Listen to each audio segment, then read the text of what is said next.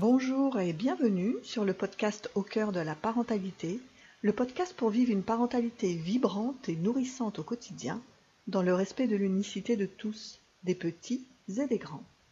Je suis Amanda et à travers ce podcast, je souhaite partager avec toi les richesses qui jalonnent mon chemin de parentalité, mes prises de conscience, mes remises en question et mes puissantes transformations. Je fais le vœu que cela te fournisse des balises pour créer à ton tour ton propre chemin de parentalité. Aujourd'hui, j'aimerais te parler du bégaiement de Martin et partager avec toi mon cheminement pendant toutes ces années aux côtés de mon fils. Martin bégaye depuis qu'il parle ou presque, par phases plus ou moins intenses. Dès le début, j'ai ressenti cette peur, hein, cette peur qu'il en souffre, d'autant plus que son père avait lui-même bégayé pendant son enfance et adolescence et en avait beaucoup souffert. Au fil des années, s'est ajoutée à cette peur une forme de culpabilité. La culpabilité de ne pas faire ce qu'il fallait parce que le bégaiement perdurait. Quand je survole l'enfance de Martin, je vois comme je m'étais en fait accommodée de cette peur et de cette culpabilité. Faut dire qu'elle me laissait parfois tranquille pendant de longues semaines, donc la situation n'avait rien d'insupportable. Mais elle revenait régulièrement. Souvent, c'était à l'occasion d'un événement particulier comme euh, l'intensification du bégaiement de Martin ou alors euh, la remarque d'un enseignant aussi. Et donc ces événements venaient stimuler de nouveau cette peur et cette culpabilité en moi. Je me souviens que quand les ressentis étaient trop intenses et que je n'arrivais pas à m'apaiser seule, souvent je me mettais à faire des recherches sur Internet pour chercher euh, la solution qui libérerait mon fils du bégaiement. Je me souviens notamment de cette euh, orthophoniste spécialiste du bégaiement dont j'avais trouvé les coordonnées, ou de cette psychologue qui euh, accompagnait les enfants qui bégayaient. À chaque fois que je proposais ces, euh, pistes à Martin, ces solutions, ces accompagnements, à chaque fois, ça se soldait par un refus catégorique de sa part. Martin refusait absolument toute aide extérieure. Et ces refus étaient euh, vraiment difficiles à vivre pour moi. J'étais, euh, je n'étais pas du tout à l'aise avec l'idée de ne rien faire concrètement pour mon fils.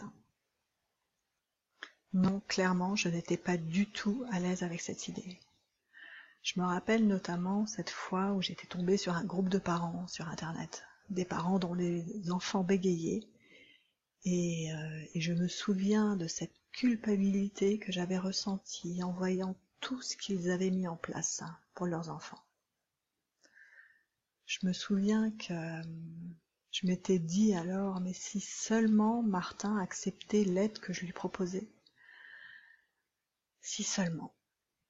Et euh, je vois maintenant, avec après toutes ces années, comme euh, j'y voyais un moyen pour me soulager de cette culpabilité.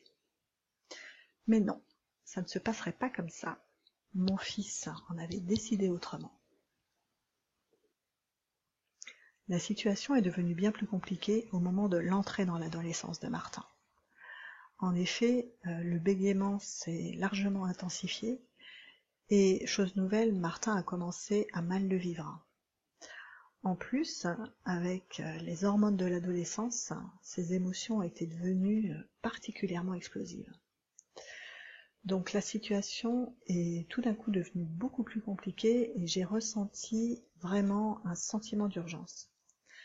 D'autant plus qu'au fil des semaines, j'observais comme euh, quand j'allais vers Martin et que j'étais euh, animée euh, soit par la peur, soit par la culpabilité, soit les deux, à ce moment-là, j'observais que Martin me rejetait vivement, alors que quand j'étais calme et confiante, eh ben naturellement, il s'ouvrait à moi et me partager euh, très naturellement ces difficultés liées au bégaiement. C'est à ce moment-là que j'ai pris conscience que c'était le moment d'agir en moi, de cesser de chercher des solutions extérieures, mais de chercher en moi à cultiver ce calme et cette confiance pour pouvoir accompagner mon fils le mieux possible sans être gêné ni par la peur ni par la culpabilité. La première étape qui a été déterminante pour moi a été d'accepter profondément que le bégaiement fasse partie du chemin de vie de Martin. Je me rendais compte que jusqu'à présent j'avais résisté à cette situation. J'avais considéré le bégaiement comme un obstacle sur son chemin, un obstacle dont il fallait se débarrasser. Mais c'en était fini maintenant. J'acceptais la situation telle qu'elle était. Et peu à peu, mon regard a évolué. Je me suis mise à observer tout ce que le bégaiement avait apporté à Martin, tout ce courage qu'il était venu stimuler chez lui, toute cette empathie qu'il avait développée très jeune déjà. Je me suis mise à observer aussi toutes les solutions que Martin avait trouvées dans son autonomie. La batterie, par exemple, dont il a joué pendant euh, plusieurs mois et qui lui permettait d'extérioriser ses émotions débordantes. Le dessin aussi, qu'il avait commencé à pratiquer jeune et qui était dans ces périodes plus délicates un excellent moyen pour lui d'extérioriser sa frustration de ne pas voir les mots sortir. Je me souviens nettement de ces dessins de personnages de manga qui hurlaient leur fureur, qui vociféraient. C'était, euh, c'était très parlant. À mesure que mon regard évoluait et que j'envisageais euh, positivement tout ce que le bégaiement avait apporté, j'observais comme euh, la peur et la culpabilité cédaient du terrain petit à petit, et comme euh, le calme et la confiance s'installaient durablement en moi pour accompagner mon fils. Tu sais, je vois, maintenant comme euh, le refus de Martin euh, de toute aide extérieure m'a amené euh, moi-même à contacter mes propres ressources, à contacter toujours plus profondément mes propres ressources. Et ça, c'est définitivement un très bel enseignement pour moi.